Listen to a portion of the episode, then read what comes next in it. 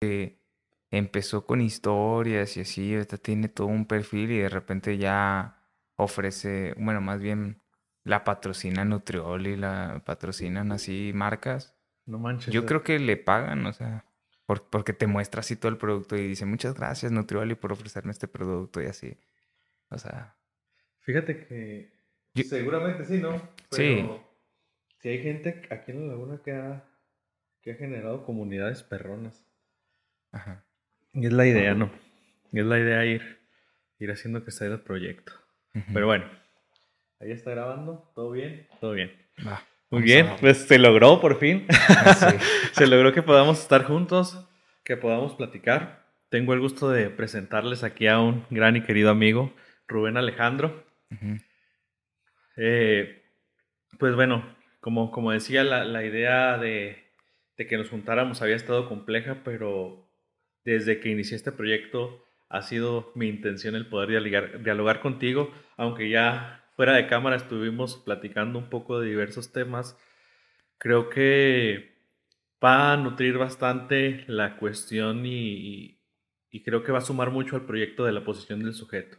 Para mí la idea de este podcast es conocer puntos de vista de las personas, es conocer también cómo estructuran su día a día, saber algo de sus, sus modelos de negocio, pero sobre todo va, va en el sentido de, de conocer cómo otros cómo otros van explicando como tal la existencia, ¿no? Por eso se llama la, la posición del sujeto, asumiendo que cada uno de nosotros tiene referencias distintas que le sirven para explicar pues su manera de vivir, su manera de estar y sabiendo que nuestro tiempo es limitado, pues vamos eligiendo caminos, ¿no? Entonces, pues me gustaría que me platicaras de, de esos caminos de, de, la vida, dice la canción, y, pues que te presentes un poco con nosotros, Rubén. Yo ya te conozco, pero platícanos de, de qué va tu vida. Ok, muy bien. Bueno, no sé si volteara esta cámara o si a contigo. Mí, a mí. Ah, va, va, va. Me siento así como en el estudio, ¿no? ¿A qué cámara? Ok, bueno. Mi nombre es Rubén Alejandro Zúñiga Reyes, yo soy de Ciudad Acuña, Coahuila. Realmente nací en Saltillo, pero terminamos en Ciudad Acuña, Coahuila. Estudié parte de mi formación inicial, mi preparatoria, muchas anécdotas también de, ella y la verdad muy bonito vivir por allá, pero terminé aquí en La Laguna por la cuestión universitaria y por el trabajo. Entonces aquí me quedé, eh, soy nutriólogo y bueno, actualmente me dedico, trabajo en la parte gubernamental y en la parte educativa y en la parte de la asesoría nutricional. Esa es parte un poquito de lo que, digamos, de lo que hacemos a grandes rasgos. Pero ya si tú me preguntas, vamos desglosando parte por parte y vamos contando parte de mi experiencia, anécdotas, eh, desde chistosas hasta tristes, así nos podemos ir. pues como vaya fluyendo la plática, yo creo que esa es la intención de un podcast, que sea una plática entre dos amigos que, que se están poniendo al día en, relación a temas que a veces ni hablamos, ¿no? A veces temas que quedamos por hecho. Uno de, una de mis principales inquietudes para, para dialogar contigo y que me gustaría conocer es, por una parte, ¿Cómo ha sido tu experiencia en el sector salud, sobre todo en estos últimos años, sabiendo que venimos, no sé si saliendo, pero relajándonos sí de una contingencia que nos duró más de dos años, en la que sobre todo al inicio se veía gran incertidumbre hasta que pues tuvimos la certeza de vacunas, vacunas que se estuvieron, pues yo creo que ¿cómo decirlo?, implementando en, la comunidad, avanzado el tiempo. Realmente creo que, no sé cómo lo veas tú, mi percepción fue que a México llegaron a muy buen tiempo, ¿no? Yo esperaba que se tardaran mucho más, entendiendo que las potencias mundiales iban a acaparar y pues a fin de cuentas eran las productoras de estas vacunas. Entonces, ¿cuál fue tu percepción y tu forma de, de lidiar con todo esto? que nosotros vivimos desde el estar enclaustrados, ¿no? Tú lo viste desde primera línea y creo que tuviste la oportunidad de percibir cómo como comunidad, cómo como pueblo estábamos viviendo y, sufriendo todo esto. Es un buen punto, ¿eh? O sea, iniciando por eso, pues sí, es, es algo un poquito más serio, porque, bueno, te platico, yo trabajo en un departamento que se llama Regulación y Fomento Sanitario. Nuestras funciones consisten en vigilar eh, las, los servicios de salud, servicios de alimentos, que cumplan con la normatividad, ¿no? Para no generar riesgos sanitarios para la población. Somos como un brazo de esto de la COFEPRIS. Entonces, eh, viniendo de este punto, viene la pandemia. Fíjate, yo entré en el 2019 a, a laborar aquí a, a este departamento y pues todo como que entras eh, a, un sistema, te adaptas y de repente llega la pandemia, o sea, la pandemia llega a impactarnos en todos los sentidos, eh, desde el confinamiento, desde desafortunadamente los fallecimientos que tuvimos por enfermedad, eh, las pérdidas emocionales, en todos los sentidos, pérdidas laborales, o sea, fue un caos, ¿no? en toda la sociedad. Desde nuestra perspectiva como personal de salud fue, fue difícil, ¿eh? desde el estrés constante, de cómo tuvimos que ir viendo cómo avanzaba la enfermedad, cómo fue pegándonos primero por hospitales, la saturación de ellos, eh, viendo cómo las necesidades, simplemente eso fue el primer punto, ¿no? Ver cómo empezó a llegar la enfermedad, cómo al principio la verdad es que se, subestimó a la enfermedad, creímos que eh, o sea, la mortalidad no iba a ser tal, y llega y empieza a arrasar, empieza a contagiar a todas las personas y entonces nosotros pues vamos, eh, nuestro trabajo era vigilar que todos los establecimientos cumplieran con estos protocolos de prevención y control de COVID. O sea, está padre hablar de esto, ¿no? El detalle, llegas a los establecimientos y no eran los establecimientos en sí los que tenían el conflicto de seguir un protocolo, sino era la sociedad, era la misma sociedad que, que no quería seguir estos protocolos, ¿no? Desde simplemente no creer en, la enfermedad, eh, no querer usar cubrebocas, no querer seguir una, simplemente la sana distancia. O sea, todo esto fue un conflicto total, ¿no? Llegamos a tener conflictos desde ese punto, inclusive eh, conflictos con funerarias, o sea, desde el aspecto de, eh, era tanto que no se daba abasto. Precisamente ayer les comentaba a mis alumnos, ah, no, eh, perdón, el viernes les comentaba a mis alumnos que, bueno, desafortunadamente hubo establecimientos como funerarias que empezaban a trabajar con, eh, o sea, con los, o sea, estaban detrás de los hospitales a ver quién fallecía, ¿no? Y de manera, pues ellos pensando en sus propios intereses por lucrar con esto, pero a fin de cuentas, pues era un abuso a las familias, o sea, nos tocó saber casos eh, de, un, de fallecimientos donde, ah, haz de cuenta que hacían todo el acto funerario y no había ni siquiera un certificado de función de la persona, o sea, a ese punto, de repente decía la persona, oye, pues eh, quiero mi certificado, sí, pero ni siquiera hay un certificado médico que avale para generar un certificado de función. O sea, a ese grado estábamos llegando, ¿no?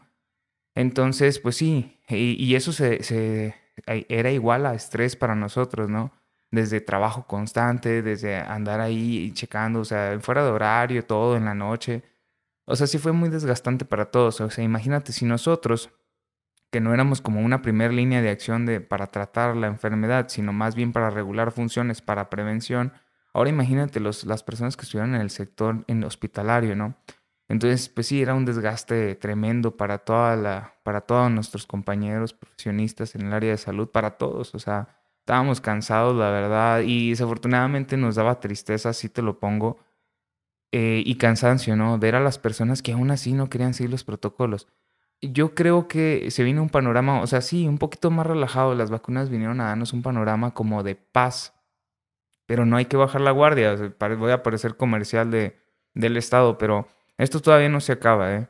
Esto, o sea, las variantes que pueden venir eh, van a ser como constantes, ¿no? Y el, el hecho, ahora voy a irme a la otra parte, del autocuidado de la salud, o sea, se tiene que venir como una, como una, pues algún factor importante en la sociedad, ¿no?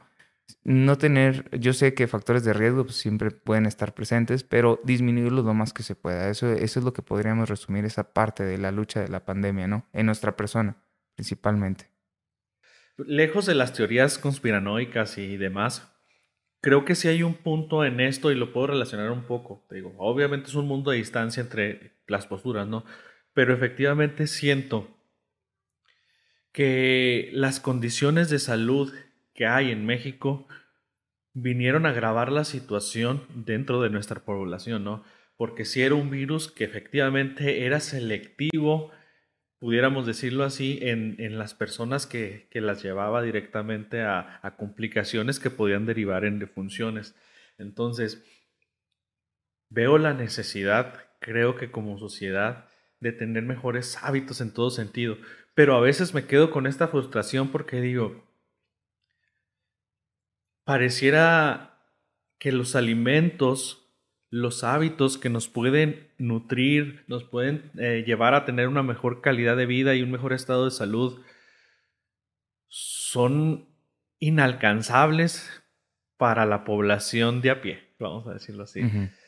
Si para una persona que tiene un trabajo, que pues medianamente sale con las cuentas y demás, es, complicado el, conseguir alimentos que no estén procesados.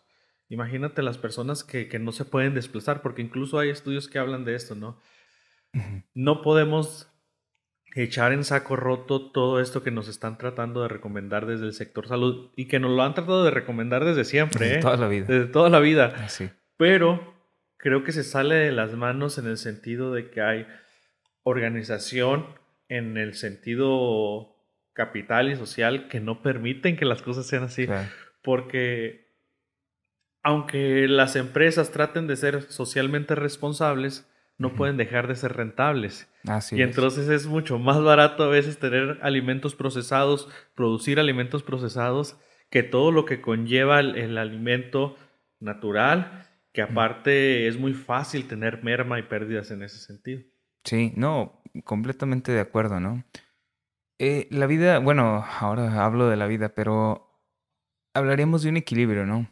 O sea, yo sé que esas industrias tienen que existir, yo sé que esas industrias dan trabajo a las personas y sobre todo hay unas que son socialmente responsables, no solamente con el medio ambiente, sino con, las, con los derechos humanos, derechos del trabajo en, estas personas.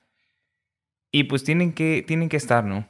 El detalle sería en que hiciéramos un equilibrio entre estos productos, ¿sí? lo que producen estas, estas industrias, y lo que tú tomas de selección día a día, ¿no? O sea, hacer un equilibrio. O sea, no hablamos de que no te puedas comer no sé, un gansito o algún producto, o sea, sino nada más es la frecuencia del mismo. Es lo que nosotros como nutriólogos, pues siempre tratamos de, de, de predicar, ¿no? De decir, es el equilibrio de tus hábitos, ¿no? Es eso.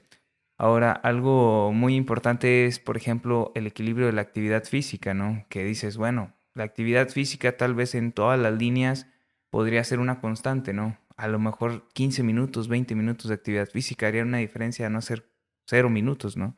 Entonces, eso es lo que podemos eh, llegar por eso. Ahora, sí, la pandemia vino a mostrarnos que hay carencias, pero sobre, sobre todo carencias de conocimiento, ¿no? Conocimiento que es, que no nos cuesta nada tampoco, ¿no? El conocimiento de actividad física, el tomar, no sé, un minuto para leer algún pequeño artículo, leer unas oraciones que tengan que ver con algo referente a alimentación, algo referente a enfermedad, conocer la enfermedad eh, sabemos que actualmente pues la obesidad y el sobrepeso tienen un impacto tremendo, sobre todo en niños, ¿no? Entonces, eh, podemos, podríamos hablar toda la hora de tejido adiposo y hablar de cómo este produce sustancias que llevan a la resistencia a la insulina, etc. Pero a lo que vamos es que es este el equilibrio del que hablamos, ¿no? De ser sedentario, ser trabajador y también tener tiempo de esta parte de la actividad y simplemente tener una selección de, de alimentos, ¿no? Es lo que va a hacer la diferencia. Ahora, te lo cuento desde mi experiencia porque van a decir algunos de que es que yo era deportista y me dio el COVID y me dio duro. A mí también me dio el COVID y me dio durísimo. Yo no sabía que tenía una lesión pulmonar, entonces esta lesión pulmonar complicó un poquito pues mi condición bajo la enfermedad y pues sí, me llevó a utilizar concentrador de oxígeno. Fueron, yo nunca había sentido algo tan horrible como fue la enfermedad y se los comparto. Es, la verdad es que cada noche yo sentía que me moría. Sentía que como si una espada me atravesara o algo me atravesara todo el cuerpo y ni siquiera acomodarme para dormir. Todas las noches eran pesadillas horribles, ¿no? Ni sentir esto que ya era la última noche. Entonces, por eso te decía al principio, o sea, disminuir los factores de riesgo, la probabilidad de riesgo, ¿no? Eso es lo que va a hacer la diferencia. Entonces, eh, eh, les, les digo, la constante del factor de actividad física y la selección diaria de alimentos es algo básico que tendríamos que hacer. Oye, regresando un poquito a, las, a, las, a los cuestionamientos que te hacía al inicio, ¿cómo se vivió desde el, desde el sector salud la falta en los tanques de oxígeno y todo esto, ¿no? Porque recuerdo este episodio de la contingencia como otro de los cruciales, ¿no? Donde las personas hacían filas, donde se estaba revendiendo tanques de oxígeno a precios súper altos, donde inclusive se estaba utilizando el oxígeno que no es propiamente para uso humano para el tratamiento de la enfermedad. Y obviamente se hablaba de que las empresas las, lo vendían, ¿no? Pero no, sé si obviamente haya sido con esta intención, pero fue complicado y se vio la desesperación de las personas. ¿Cómo se vivió desde, desde tu ángulo esta cuestión? Vaya, mira, te voy a decir que la, Ley General de Salud, es, de ahí derivan algunos reglamentos que tienen que ver con insumos para la salud, dispositivos y en general. Bueno, se quedó limitada. La verdad es que había un punto donde nos veíamos instituciones, oye, ¿a quién le corresponde? Institución, pues salud o Profeco o a Semarnat, o sea, ya no sabíamos ni a quién le correspondía, sobre todo por ese punto, sí lo recuerdo, que nos llegó una alerta, no me acuerdo de qué municipio era de Coahuila, pero decían, es que aquí se están utilizando, se están rellenando los tanques de oxígeno y no propiamente de oxígeno.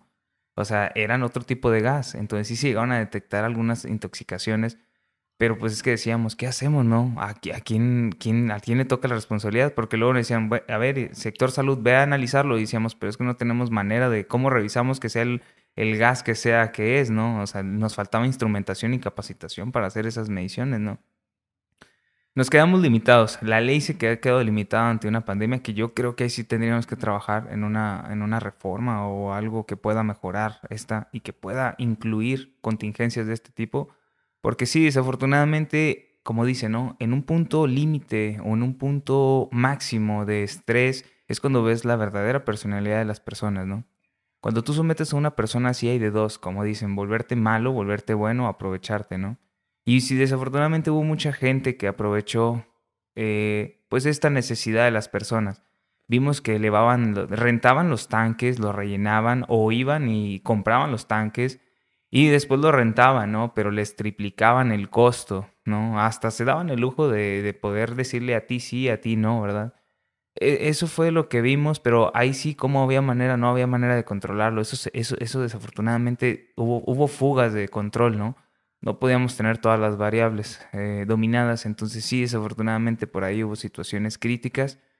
Gracias a Dios te digo, llegaron las vacunas y, bueno, hubo más control, hubo un poquito más de conciencia y, gracias a Dios pues hubo mucha gente que sí utilizó el confinamiento y gracias a Dios también hubo muchas empresas responsables que limitaron también, aunque hubo pérdidas, yo lo sé, pero limitaron la frecuencia de la, del personal en sus empresas, ¿no? Y eso fue clave, de verdad, eso fue muy clave para disminuir los contagios. La verdad es que el panorama se, veía todavía peor. Yo sé que las estadísticas pueden ser unas y lo real es otro, pero venía peor. Esto pudo haber sido más caótico de lo que fue, lo que fue perdón, pero lo pudimos controlar. Estamos en, en una etapa, creo ya distinta de, de la pandemia. Recientemente se escucha que ya en espacios abiertos podemos no tener cubreboca se habla de, pues, a lo mejor nuevos protocolos que se, se empiezan a implementar. ¿Tú qué pronóstico, a lo mejor sé que no te corresponde, ¿no? Pero a lo mejor en este sentido, ¿qué pronóstico le das a, a la vacunación de, de, niños? ¿Crees que falte todavía un rato en México o crees que se vea cercana la fecha? Mira, pues basándonos en modelos extranjeros, pues yo creo que se acerca se acerca la fecha y yo creo que sería lo ideal. Yo sé que cuando tratamos temas eh, o aplicaciones o tratamientos en niños es un poquito más delicado y las autoridades prefieren reservarlo un poquito, ¿sí? Por ser una población vulnerable. Entonces, creo que lo estamos haciendo bien, creo que lo estamos haciendo a la par. Eh, el traer una vacuna a, México es, es una logística tremenda, ¿no? Entonces conlleva demasiadas responsabilidades, demasiados gastos. Yo creo que pues está haciendo todo el trabajo para poder hacerle llegar la protección a ese grupo. Pero yo creo que pues no, no es malo el tiempo, o sea, vamos, vamos bien. Sí, yo creo que el programa de vacunación que tenemos en México ha logrado cubrir a las personas que han tenido mayor necesidad, ¿no? La logística que se utilizó de empezar con, con personas grandes y grupos vulnerables creo que en cierto grado blindó, aunque muchas personas jóvenes necesitaron y han necesitado y siguen necesitando, blindó, blindó y la verdad es que a nivel personal noté mucho cambio, noté, desde la tranquilidad de sentir, ya se vacunaron mis papás. Primera dosis, ya hay un porcentaje menor de, de complicación. Segunda dosis, disminuye ese porcentaje, ¿no? Ya hablar de tercera dosis, un refuerzo, ya te ayuda a respirar, ya te ayuda a llegar con ellos con más confianza, a platicar, a que haya más cercanía, a todo esto que estuvo muy limitado por mucho tiempo. A nivel familiar, pues también te puedo hablar que, aunque mi hija todavía no está vacunada y esperemos próximamente lo esté, da cierta seguridad el saber que sus maestras están vacunadas, que las personas con las que convive adultos están vacunados, sobre todo que los jóvenes también ya, este, adolescentes sobre todo, un poquito más grandes, pues tienen las vacunas y, eso en cierto grado pues ayuda a ir frenando todo el fenómeno. Me gusta, me gusta y me, me da tranquilidad tu visión positiva de las cosas y entiendo perfectamente esto que dices, ¿no? Hay muchas temáticas que a nivel gubernamental pues no se pueden hablar directamente o abiertamente porque incluso puede ser perjudicial respecto a las expectativas que como ciudadanos podemos tener. Entonces, desde ese sentido, creo que empatizo perfectamente con las personas que han tenido que tomar decisiones y que a veces creemos que no están tomadas a conciencia cuando pues los hechos están, ¿no? Los hechos están, están palpables, todo es perfectible, todo, todo es perfectible. Entonces no podemos reprochar la actuación de las autoridades ante acciones a las que no estábamos capacitados. Como lo mencionas, ¿no? O sea, siempre se puede criticar el sistema, ¿no? Es muy fácil criticarlo desde estar, eh, no sé, en casa, en algún trabajo, diciendo, es que yo pago mis impuestos y todo Sí, pero la verdad, todos los niveles de gobierno le estamos echando, todos les, están echando bastantes ganas y sobre todo el personal operativo. Las personas en los hospitales, las enfermeras con el programa de aplicación, todos, o sea, los que transportan la vacuna, hasta la Guardia Nacional, todos le echan ganas, ¿no? O sea, tú los ves ahí al pie del cañón. O sea, todos tratamos de hacer nuestra chamba, ¿no? O sea, y la verdad es que sí es bastante, eh, te digo, pues cada quien vive su estrés, ¿no? Su propio estrés. Te digo, nosotros checando ahí los establecimientos y luego los establecimientos era una locura. Te platico, una vez fuimos a una empresa agropecuaria y, y tenían un hacinamiento tremendo, ¿no? Entonces tenían a los, a los infectados de COVID en un cuartito, o sea, era algo muy, muy feo porque había niños adentro, había también situaciones de fauna nociva para los niños. Desafortunadamente las, las medidas eh, o las indicaciones que se hicieron fue que limitaran o que estos grupos de riesgo, porque también había adultos mayores y nadie estaba vacunado, o sea, era, lo más probable es que todos se contagiaran, ¿no? Y desafortunadamente, pues iba a haber eh, bajas, ¿no? Y lo, las indicaciones que fueron fue que tenía que limitar o disminuir la población pues sí, desafortunadamente recortaron a mucho personal. Eso fue las partes tristes de esto, ¿no? Pero la situación es que pudimos evitar pérdidas. A lo mejor y se fueron a sus lugares porque la mayoría eran del sur. Lo, más probable es que a lo mejor sus condiciones a lo mejor no, no, no eran las favorables. Pero yo creo que nuestra parte lo hicimos. Y te digo, nos costó trabajo a nosotros también. Esa vez estuvieron a, parecía que nos iban a linchar porque estábamos por, por cerrar una cocina donde iban a comer ellos y todo. Y, y estaban todos formados afuera, parecía que nos los habían puesto de adrede y nos parecía que estaban afuera así ya. Y de hecho hasta nos decían, eh, tenemos hambre y todo, o sea, nos gritaban y así, o sea. Y cuando salimos, haz de cuenta que salimos cuando los artistas que lo sacan por las puertas de atrás, ¿no? Así que cubiertos y, y vámonos, ¿no? Entonces son esas cosas, ¿no? Es toda esa parte que a lo mejor no se ve desde estando desde otra parte que no sea el gobierno que se vive día a día acá y que a lo mejor, bueno, sí, o sea, hay puntos de comodidad y como todo, pero sí hay estrés, hay estrés en todos los sentidos. Cambiando un poquito de tema, hay otra parte que me parece sumamente interesante de tu trabajo como profesional, que la he visto crecer, ¿no? La he visto crecer sobre todo recientemente, que es tu equipo de trabajo, Racer Team, y que pues veo que vas con todo, ¿no? Veo que has estado conformando un equipo. Digo que es muy reciente el crecimiento, pero yo tengo toda la conciencia de que este proyecto de Razer se tiene gestando muchísimos años. Y, hace, y se ha ido gestando pues obviamente con tu disciplina, constancia y el trabajo que has tenido como profesional capacitándote dentro del área de, la nutrición. Platícame un poco de, tu proyecto.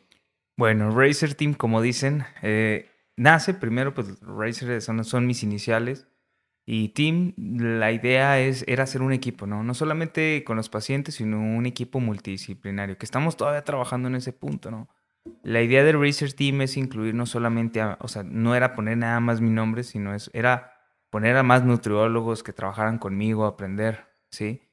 Eh, la idea es que, bueno, siempre en equipo es mejor. Yo siempre he pensado, o sea, uno solo, ser protagonista y eso de tú solo, tú solo siempre, yo creo que no es viable. O sea, somos una sociedad y siempre integrar a más personas y beneficiarnos todos es mejor, ¿no? Ok, y luego, pues, Racer Team, el León, eh, era por la cuestión de que fuimos con, con Ross. Si, no si ves este, este podcast, pues bueno, saludo para Ross. Saludos, Ross. Un saludo, Ross, por ahí.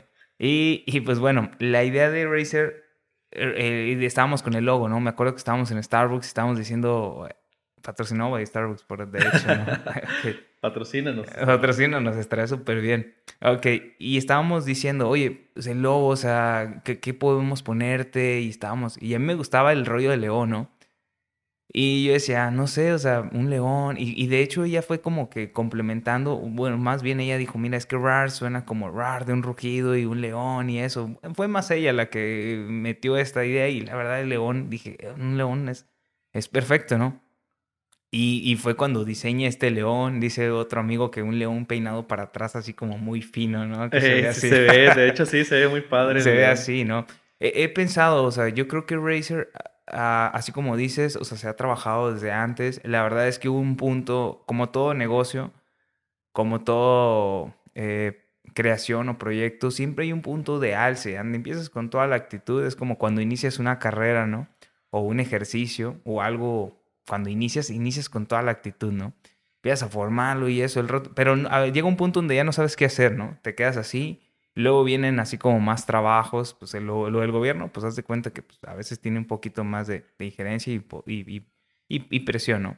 Entonces se, se, fue como bajando un poquito la intensidad y luego vuelve a subir otra vez justo en este momento, ¿sí? Pero sí, sí, les digo, son altas y bajas, ¿no? Ahorita estamos tratando de trabajar y darle más impulso a, Race, a Racer o a RARS o como lo quieran mencionar, porque ya le vemos bastante, o sea, ahorita con la competencia, la verdad es que la competencia es demasiada, a todos les digo, la competencia está durísima, pero yo creo que debemos de ver la competencia como algo de motivación, ¿no? Como decir, ah, ok, vamos a darle, y están haciendo esto, pues vamos a darle nosotros con todo también, ¿no?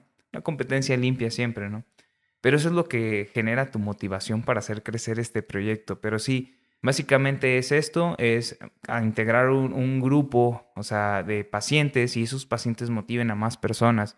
Y no somos como un equipo que asesora deportistas de alta, alto rendimiento, ¿eh? porque puede creerse que es esto, pero no, realmente es un, un equipo que trata de motivar y trata de generar buenos hábitos en más personas, integrando la actividad física y la buena alimentación.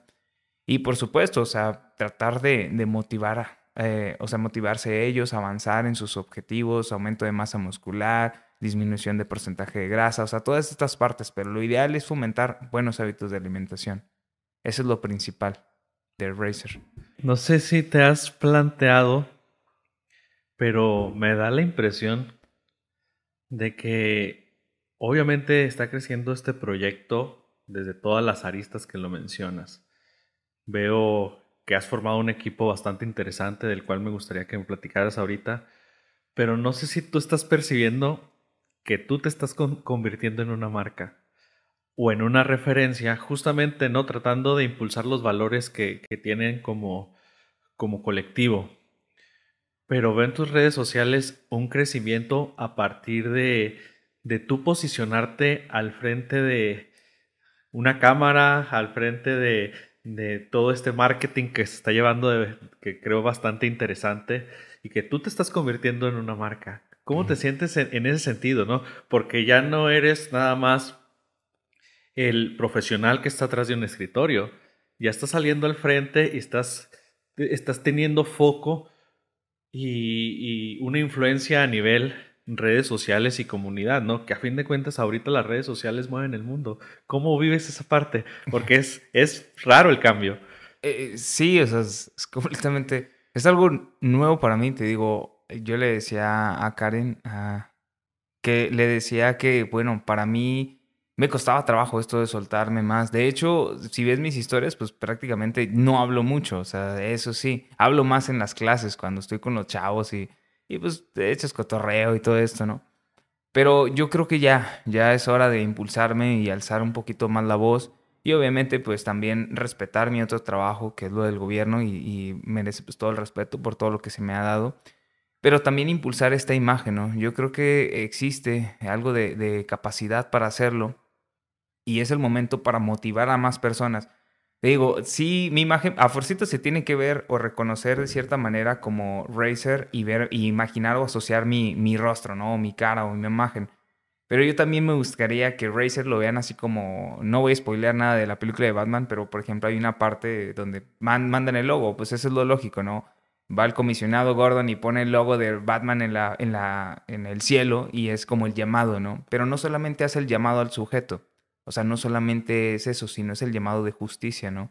Porque no solamente ese logo lo ve la gente o él, el mismo sujeto o el personaje principal, sino lo ve más gente, lo ve la gente buena y lo ve la gente mala, ¿no? En este caso, la gente buena es la que sigue el, la motivación y la constante de seguir haciendo lo que le gusta hacer, ¿no? El autocuidado.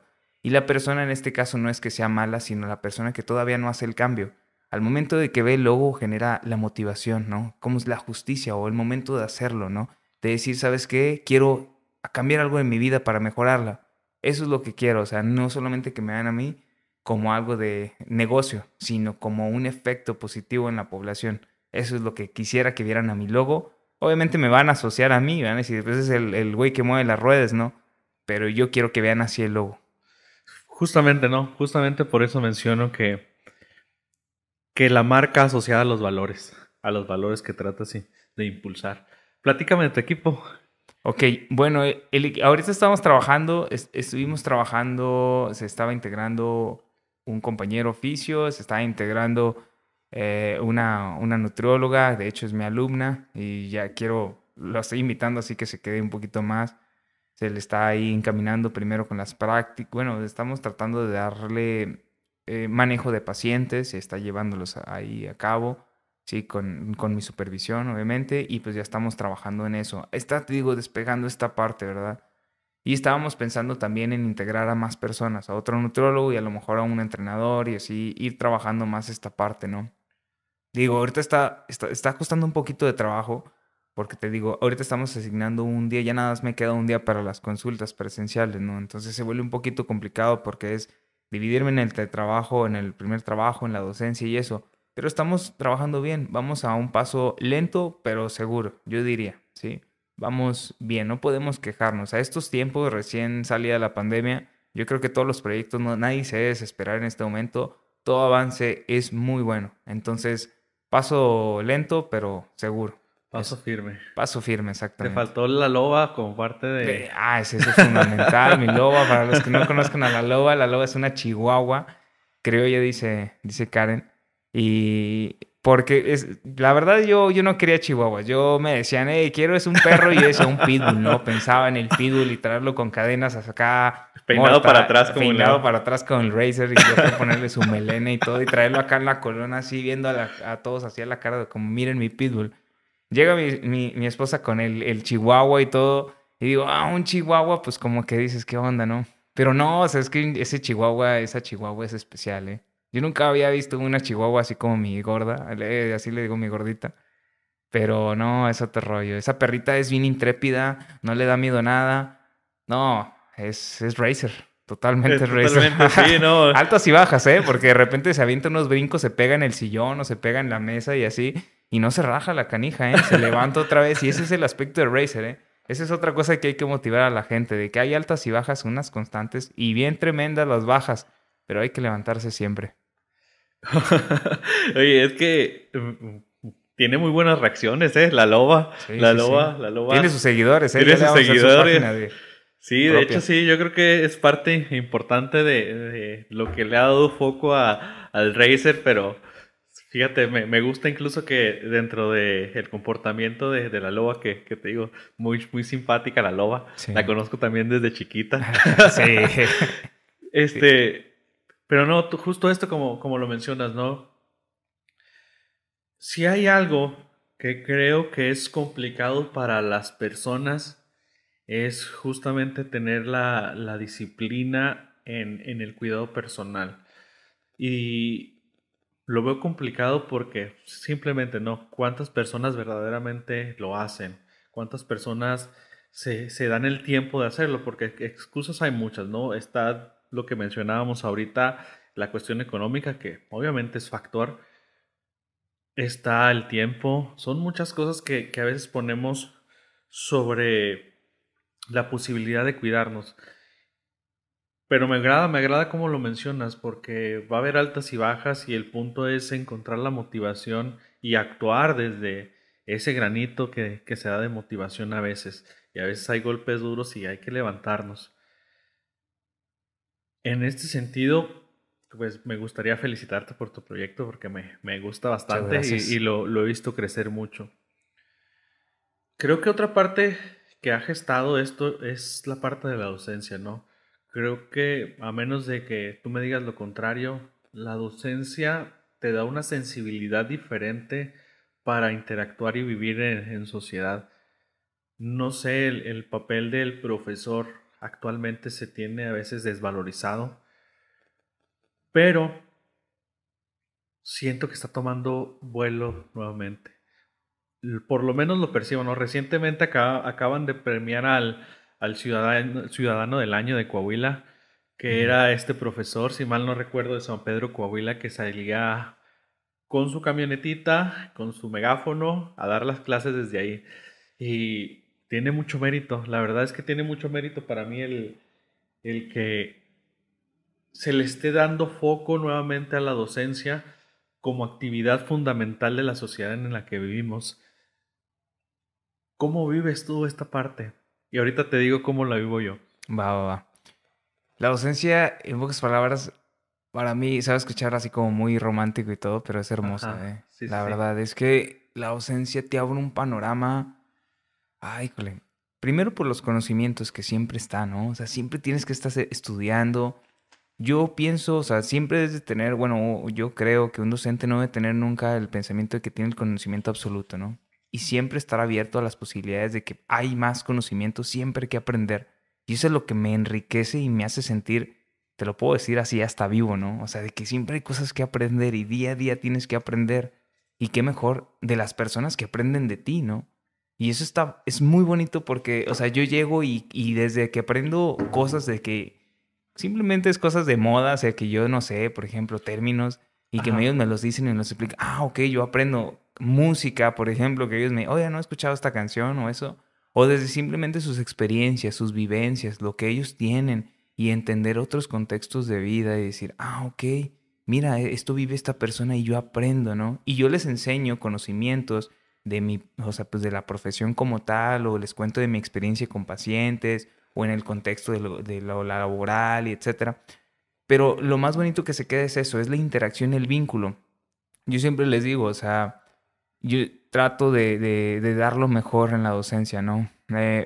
me gusta sentir que puedo generar, dejar algo que los marque, por así decirlo, o, o, un impulso que pueda hacerlos mejores personas, mejores profesionistas, ¿no? No solamente es llegar, dar tu clase y se acabó, sino enséñales algo más, algo que los deje para que sean mejores y ellos a su vez, los que se dediquen a la docencia, que también es respetable a los que no les guste, pero los que se dediquen, pues impulsen también a más personas y se vuelve una cadena, ¿no? De impulso y generar esta sociedad que es lo que busco, ¿no? Tal vez suena, suena así como una fantasía, pero pues sería bueno, ¿no? O sea, crear mejores profesionistas, más dedicados, más responsables, etcétera, ¿no?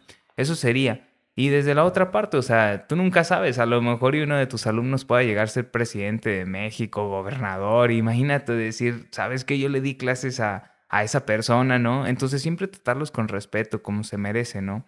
Hacer la línea de maestro, pero también ser en parte eh, esa persona, ese colega, ese futuro, bueno, ese futuro colega, futuro o amigo inclusive, para generar eso, o sea, ese vínculo que te hablo, ¿no? Que eso es lo más bonito que puedes generar con los alumnos. Sí, no, la, me, me identifico mucho con esto que dices. Tengo una visión bastante similar al respecto. He tenido la fortuna, sobre todo con los alumnos de, de universidad, en algunos casos he tenido la fortuna de, de que esa relación alumno-maestro trascendiera a amistad y posteriormente a actividades laborales. Entonces, es una experiencia bastante gratificante, pero que también requiere de mucha humildad. Te lo digo por lo siguiente. Me ha tocado, me ha tocado ver justamente casos de, de éxito, que considero yo de éxito de alumnos que he tenido, que los veo ya casi a nivel televisión nacional y los veo en, en otras actividades bastante complejas que a veces son impensables para uno. Y requiere bastante humildad porque no le puedes quitar el mérito a ellos a nivel personal. Y uno se tiene que sentir a veces nada más como un peldaño. No estoy diciendo que el sentirte como un peldaño sea algo negativo, ¿no? Pero a fin de cuentas, eres un impulsor. Eres un impulsor. A veces yo hago la, la, analogía y me gusta mucho desde que, desde que la escuché, porque no es mía, la escuché. Decir que yo soy como en el fútbol mediocampista.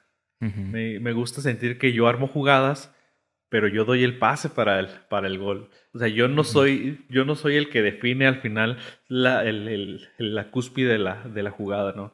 A mí me gusta armar, me gusta como ser, hacer estrategia y al final que las cosas se vayan ejecutando. Entonces, es mucho la visión que tengo dentro de la docencia porque renuncias a ser tú el goleador. Sí. renuncias tú a, No porque no lo puedo hacer desde tu ámbito, pero si estás en la docencia, tú no eres el protagonista.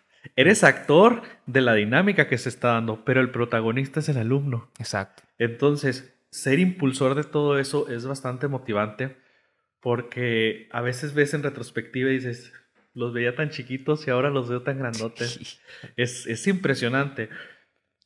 Me gusta sobre todo la docencia también porque me da la capacidad y la posibilidad de seguir aprendiendo. Creo que soy uno antes y después de la docencia y creo que aprendí más a partir de la docencia que desde mi rol como estudiante. Creo que el aprendizaje llegó cuando empecé a estudiar para enseñar. Exacto. Entonces es, es un nivel creo, mucho más grande o más amplio porque no solo estás memorizando, estás incluso encontrando modelos lógicos en las estructuras de lo que estás aprendiendo, porque va a haber un alumno que te va a sacar de piso y te va a hacer ah, una pregunta. Bastantes. Y, y, y, de hecho, hay, hay la posibilidad de decir, no sé, pero no te puedes quedar con el no sé, es, sí. ok, no lo sé, pero te motiva porque dices, ya lo voy a saber. Sí, lo voy a saber. La verdad es que últimamente me siento desde esa postura, ¿no? Desde soy un maestro, soy un docente, pero también me considero un eterno estudiante. Siento que ese es mi rol en la vida, ser un eterno estudiante. Yo creo que es lo que tenemos que tener todos, ¿no? Porque es lo que también forma parte de la humildad, ¿no? Ser un constante estudiante, siempre aprender. Y de todos los aspectos, y no necesariamente en el área educativa. O sea, puedes desde salir en la calle y ver a la persona que está, no sé, haciendo maniobras para, para, para conseguir algo de dinero o algo. O sea, todo eso puedes aprender. O sea, de las de ir a la vulcanizadora y ver al señor que está en la vulcanizadora y, oye, ese truco no me lo sabía. Pues ya aprendí algo nuevo, ¿no? Todo eso. En cuestión de los estudiantes, tú mencionabas de lo de ser el mediocampista. Yo me veo más como el director técnico. Yo ya no juego, haz de cuenta que ya lo veo así. Digo, ay, canijo, ya no soy para esos trotes, ¿no?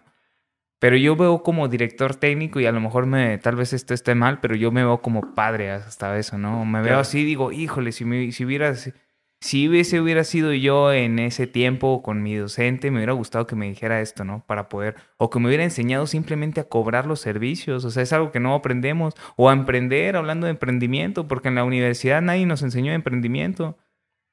O sea, nadie te decía, oye, el mercado va a estar cruel, ¿eh? Va a estar duro, vas a salir y vas a darte de fregazos con la competencia, ¿no? O sea, decías, ah, bueno, nos vamos a meter a un hospital a trabajar y se acabó. Sales y está cruel, ¿no? El sueldo en los hospitales y simplemente para entrar a instituciones está tremendo, está difícil. Entonces, yo lo que estoy, precisamente estoy dando mercadotecnia de los alimentos y yo lo hago con un enfoque de proyecto para que ellos emprendan, ¿sí? Y les digo, utilicen esta materia para impulsar un proyecto que ustedes traigan en mente tengo un chavo, le mando un saludo, Ulises. Ulises, estás trabajando en un, eh, bueno, tiene un, gimnasio de box, ya lo tiene establecido. El chavo yo lo conocí como en cuarto semestre, tercer semestre, le di nutrición deportiva y el chavo ya tiene su negocio de box.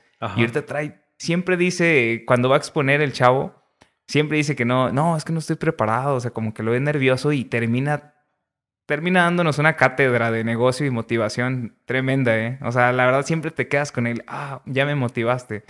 Y la verdad, por eso es, es lo que digo, o sea, eso es, eso es lo que buscamos nosotros en la docencia, ¿no? Es aprender de ellos y motivarlos. Hay, y hay gente que ya lo trae, o sea, trae un carisma tremendo. Y a las que no traemos tanto carisma, tenemos menor, pues tenemos que darle fregazos, ¿no? Otra vez, disciplina, constancia y pues permanecer en, el, en la idea, no perder ese, ese aspecto positivo de que tu proyecto, alguno, si le echamos ganas, algún día tiene que despegar sientes que, tu trabajo está valiendo la pena. Y a veces hasta es el aliciente de... Porque hay días que no tienes la actitud, o, a lo mejor tienes la actitud de dar, la clase, pero estás cansado para prepararla. Y la preparas desde la comodidad. Leo el texto, preparo tres diapositivas y vamos a darle. Pero tienes estos alicientes y es voy para arriba voy para arriba, sí, voy para arriba, agarras otro aire, te motiva. ¿Cómo, has vivido esa parte? No, pues es de diario, es de cuenta que termino a veces, cuando está calmado el trabajo en las mañanas, en el trabajo gubernamental, pues vas bien, ¿no? Fresco, a dar las clases. Yo me siento así como si fuera, no un artista, pues, pero si no fuera una, es parte de dar, eh, pues le digo a Karen, voy a dar monólogo, ¿no? Empiezo a hablar y todo el rollo. Y obviamente pues les dejo su espacio también para que ellos, ellos hagan sus preguntas y todo.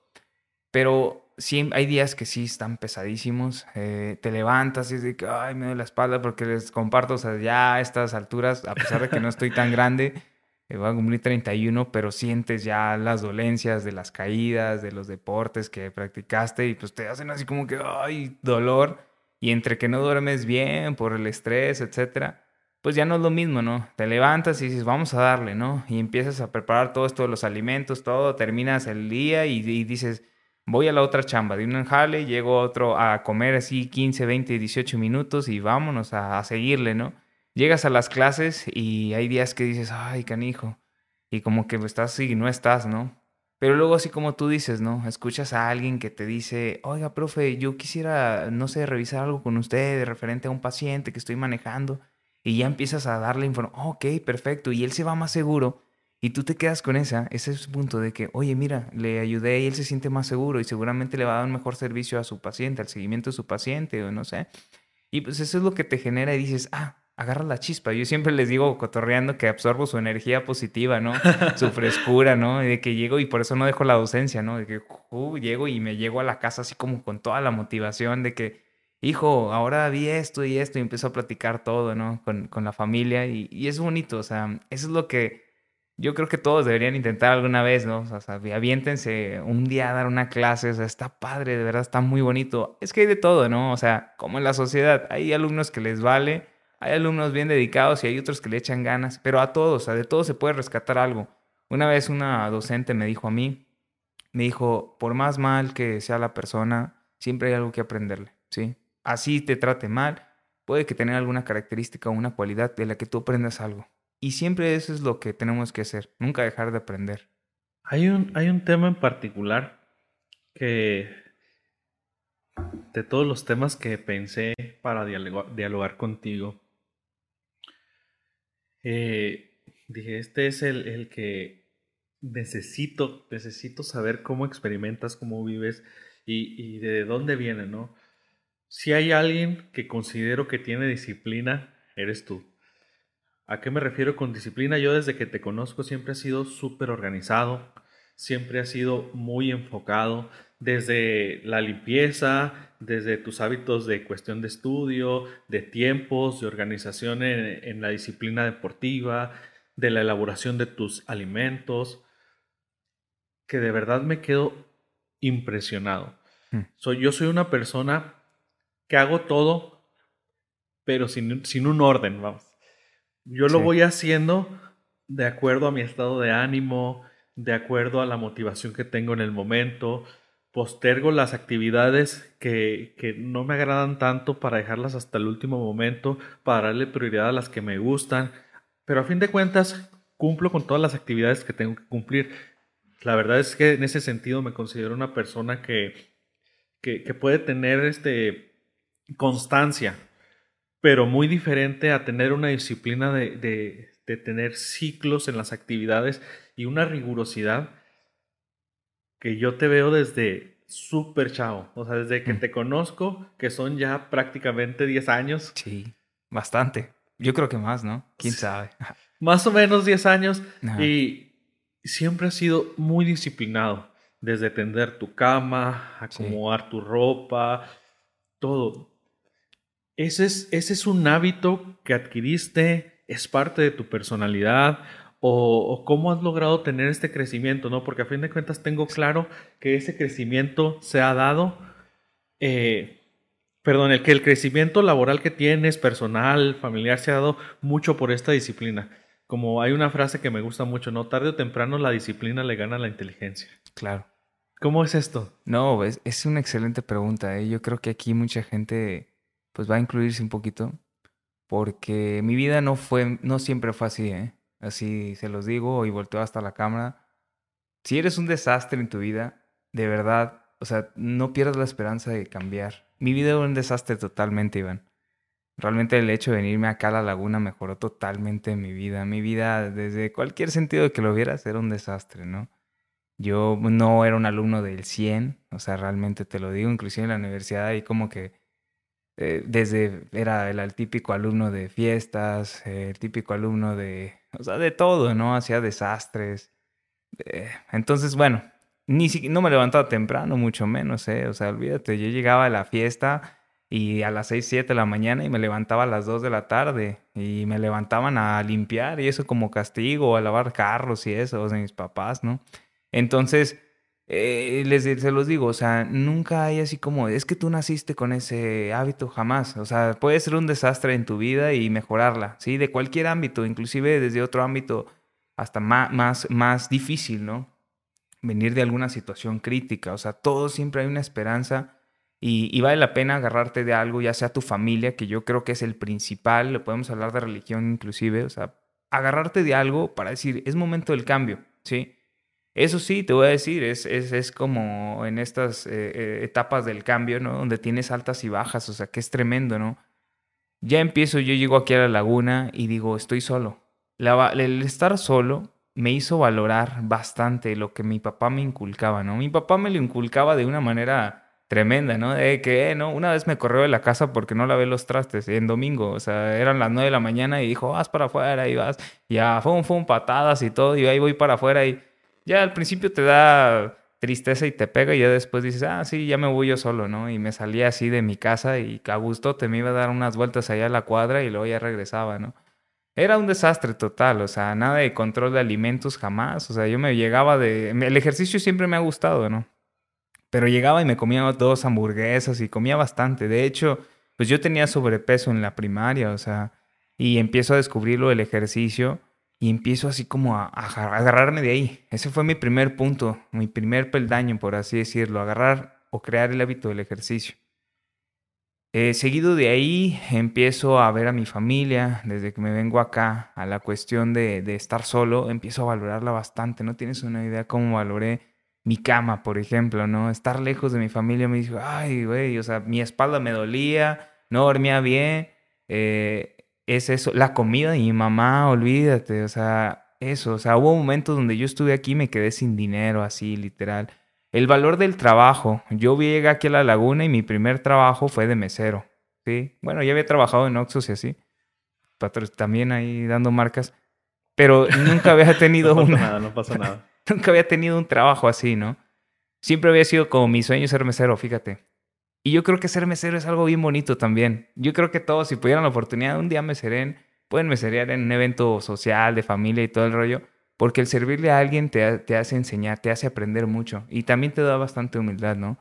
Y era desde que yo era todo callado y así, de que yo pues cotorreaba con mis amigos y así, pero pues yo no, yo no socializaba más, ¿no? Y llega un punto donde ser mesero te hace socializar a, a huevo, ¿no? O sea, de que si no le dices hola, buenas tardes, ¿cómo está? Qué le sirvo el día de hoy eso, o sea, no, no había propinas, o sea, tenías que socializar, no hay más, y eso es algo que tenemos que hacer como seres humanos, socializar, ¿no? Segundo, el trato, o sea, ser oportuno, ser, eh, llegar eficiente, o sea, llegar, llevar los platillos a la orden, calientitos, o sea, todo eso te ayuda a ser servicial también en parte por el trabajo, la responsabilidad y también por hacer ver lucir tu trabajo, como en este caso mesero, ¿no? Me topé con muchas cosas, yo llegué y me robaban las propinas. Es como todo, yo siempre les digo a los chavos, es que tienes que ponerte vivo en esas cosas, son esos factores que influyen, siempre hay gente buena y mala, ¿no? Llegaba, me robaban las propinas y luego pues ya eh, era otra situación, ya después era un máster, ¿no?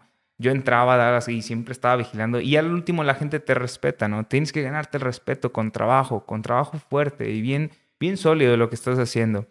Empiezo a agarrar el valor del trabajo, empiezo a valorar más a mi familia porque ya no los veía siempre empiezo a avanzar y empiezo a levantarme más temprano, porque al principio era un desastre también en la universidad. ¿eh? Yo vivía así que a la vuelta a la universidad tuve esa ventaja y, pues llegaba tarde, ¿no? Y entonces empiezo a valorar. Un día, precisamente, casi de los últimos semestres, bueno, antes de eso, pues me empiezan a decir que va a haber un intercambio, ¿no? Y que y que te puedes ir a, España, a otros lugares, y, pero hay uno nacional y uno hay internacional. Pues yo dije, vamos a aventarnos en nacional. Y me dicen, ¿sabes qué? Necesitas un promedio. Y dije, ah, canijo. Y empiezo a echarle bastantes ganas. Me acuerdo esos dos semestres así que puro 9, 10, 10, 10, 10. O sea, te fijas, nada más es cuestión de, de generar un punto, ¿no? Un punto de referencia, un punto de interés para poder avanzar. En este caso era eso. Me fui a Guadalajara, me dieron una beca, muchas gracias, Sujet, por eso. Y con eso me fui a pasear a diferentes partes que puede ser parte de otra historia, ¿no? Me fui a, Guadalajara, Jalisco, estuve en la UDG, un saludo para Guadalajara, para mis amigos allá de Guadalajara. Conocí a muchas personas muy buenas, igual personas malas, ¿no? Ahí puedo, tengo anécdotas de todo. Pero la verdad es que conoces gente impresionante, de verdad, gente, conocimientos avanzados, gente que ha tenido vivencias de pérdidas y empiezas a aprender más. Eso también los invito a que empiecen a, aventarse a los retos, ¿no? Porque al principio duramos como un mes o dos sin beca, ¿eh? Era dificilísimo. O sea, ahí das de cuenta que mareaba los alimentos y eso. Y ya después que llegó la beca, no, de lujote, ahora sí, a irme por todos lados, ¿no? Conocer. Bueno, a lo que voy es que fue otro punto de referencia. Luego después, eh, cuando seguimos avanzando en la universidad, se me dio la oportunidad de ser jefe de grupo. Realmente jefe de grupo dices, bueno, pues, pues las responsabilidades y todo. Realmente no crees que yo me propuse, ¿eh? Yo quería acabar el servicio social universitario y dijeron, oigan, ¿quién quiere ser jefe de grupo? Y pues ya habían estado unos y otro chavo, otro amigo, dijo, pues yo. Y yo también dije, ah, pues yo también quiero. Ah, pues vamos a hacerlo por volado. No fue por votación, lo hicimos por un volado y gané. Total que recibí la responsabilidad grupal y me empezó a gustar y empecé a agarrarme de ahí y darme cuenta que no era tan malo. O sea, yo creí que era un desastre. Y dije, si no puedo tener control de mi vida, ¿cómo le voy a tener control sobre un grupo, no? Y empecé a darme cuenta de que sí. De hecho, llegaba y hasta llegaba más temprano porque revisaba los pendientes con las secretarias como si yo fuera administrativo de, ahí de UGED, ¿no? Llegaba y decía, eh, secretaria Azu, ¿tenemos algún pendiente o algo así con el grupo tal? Y ella me decía, no, no, todo muy bien. Saludo para Asu, Asu si ves este podcast también. Muy buena es, siempre la, una secretaria así, entre otras secretarias también muy buenas también. Lupita también, un saludo para ella. Buenísimas, ¿eh? Siempre estuvieron al borde. Y, y ellos. Eh, esos, ellos, esas personas son las que te motivan, ¿no? Yo llegaba y empecé a darme cuenta que necesitaba una responsabilidad que me impulsara a llegar temprano. Y hoy te digo, llegaba como 15 minutos antes para revisar pendientes del grupo, porque ya sentía la responsabilidad con ellos, ¿no? De revisar sus pendientes y aparte llegar temprano a mi clase. Y empezaba así, ¿no? Después de eso se viene pues el gran paquete de, de mi hijo y no, no, hombre, olvídate, haz de cuenta que cambié mi chip. Haz de cuenta que me pusieron un chip de que, oye, se acabó la vida del desmadre. Viene la responsabilidad mayor que es una vida y es tu hijo. Y dije, no manches, eso es lo que es lo que me motivó y fíjate, yo todavía no daba clases en ese punto, ni nada. O sea, te digo que mi vida era un desmadre. Y pones ese chip en mi cerebro y pum, empiezo a cambiar. Obviamente me costó, ¿eh?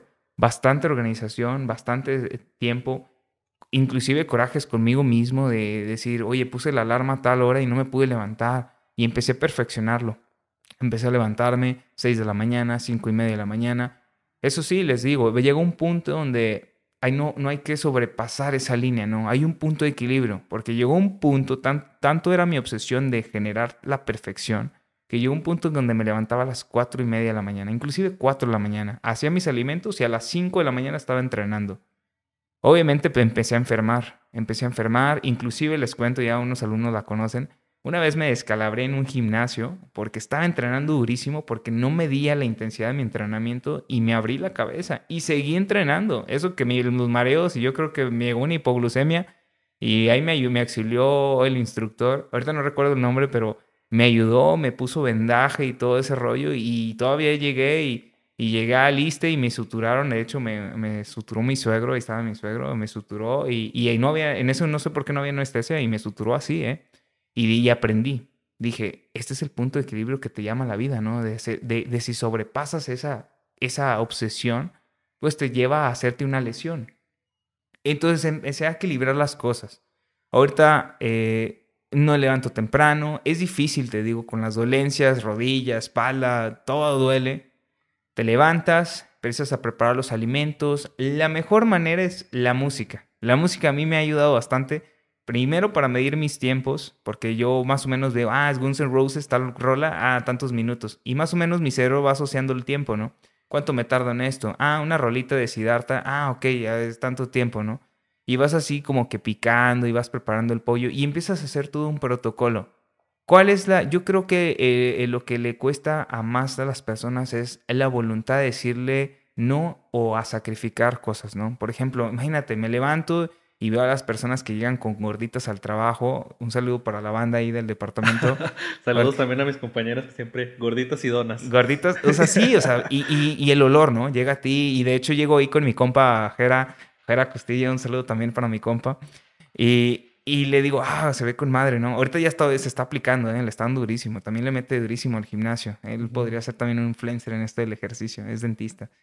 Y, y pues haz de cuenta que sí, el olor, el olor llega y empieza a despertar en tu cerebro esto de querer romper la dieta, ¿no? Pero es tanto el control, ya llegas a un punto, eso yo sé que va a costar bastante trabajo para las personas, pero sí se puede, o sea, sí se puede tener un control y un equilibrio en tu vida. Ahora, yo puedo diseñarte, si no, hasta una dieta con, con gorditas y todo, pero llega un punto donde sí, o sea, la cantidad es la que quieres superar, ¿no?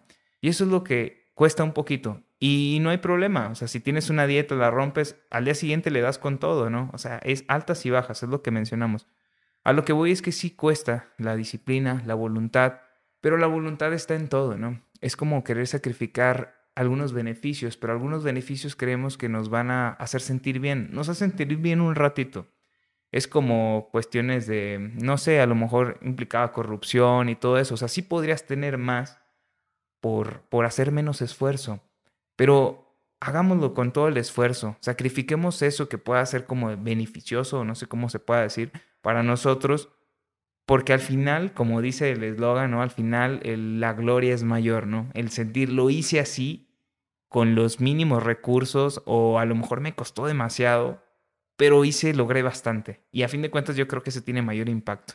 A veces queremos las cosas que, queremos que las cosas sean abruptas de un momento a otro y veo que fue un transitar largo y creo que falta eso, ¿no? Falta el querer, el querer hacerlo muchas veces y encontrar el estoy aquí, esta es mi realidad y si quiero lograr más, si quiero aumentar el potencial de lo que ya tengo, pues hay que hacer cambios, ¿no? Desde lo, desde lo mínimo. Y en otras cosas, no excederse, porque por lo menos yo creo que a veces mucho caigo mucho en, el, en los excesos, en los excesos de a veces trabajo, excesos a veces de consumir contenido digital, en, montones de, de, excesos, ¿no? Por fortuna, el cuerpo no me ha, no me ha renegado. Creo que tampoco le he dado mucho, mucho Mucha carrilla. Mucha carrilla al cuerpo porque pues ya, ya llegué a una edad donde no me gusta desvelarme, no me gusta mucho salir a fiestas, prefiero estar con mi familia, irnos a cenar. Pero ya a esta edad, 30, a los 30 ya, ya se requiere fortalecer, fortalecer las áreas que se van para abajo porque se siente, o sea, se empieza a sentir que, que la energía no es la misma. Mis papás me decían hace poco, que estaba notando en mí, me dicen, oye, como que tu energía ya está normal. Yo, ¿cómo? Me dicen, pues es que tú siempre andabas brinque y brinque de arriba para abajo y ahora te vemos sentado, tranquilo. ¿No? Pues, seguramente sí, no, pero yo no estaba acostumbrado a esa energía de Estar, calma, sereno. estar sereno. De ese no era yo. Yo era brinque, brinque, salte, salte, inquieto en todo momento de mi vida. Entonces, hay que darle, hay que darle. es un proceso, ¿no? Es inclusive, ah, pues es, es, tal cual, o sea, necesitamos ese proceso para entender muchas cosas, ¿no? Y toda esa inquietud que, que dices es, va a ser normal en todos los, todas las personas van a quererse comer el mundo así saliendo de la universidad, saliendo de la preparatoria creyendo que van a poder lograr todo y sí lo van a poder lograr, pero va a costar bastante trabajo y cada vez cuesta más trabajo. Pero eso es lo bonito, ¿eh? Si la vida fuera fácil, yo creo que, ¿qué, sentido tendría, no? Tiene que ser difícil. Es el grado, es eso, ¿no? Es como resolver una ecuación. Es, es, si dos más dos son cuatro, pero si te pones pues una función que, una función trigonométrica o algo así, ese es donde está el reto, ¿no? Identificar la velocidad en la que viaja, no sé, determinado auto y hacer conversiones. Eso es lo bonito, o sea, hacer que tu cerebro piense, o sea, y que tu cuerpo trabaje, o sea, eso es lo padre. Bueno, yo creo que es eso, ¿no? Y yo creo que la comodidad es nuestro principal enemigo, ¿eh?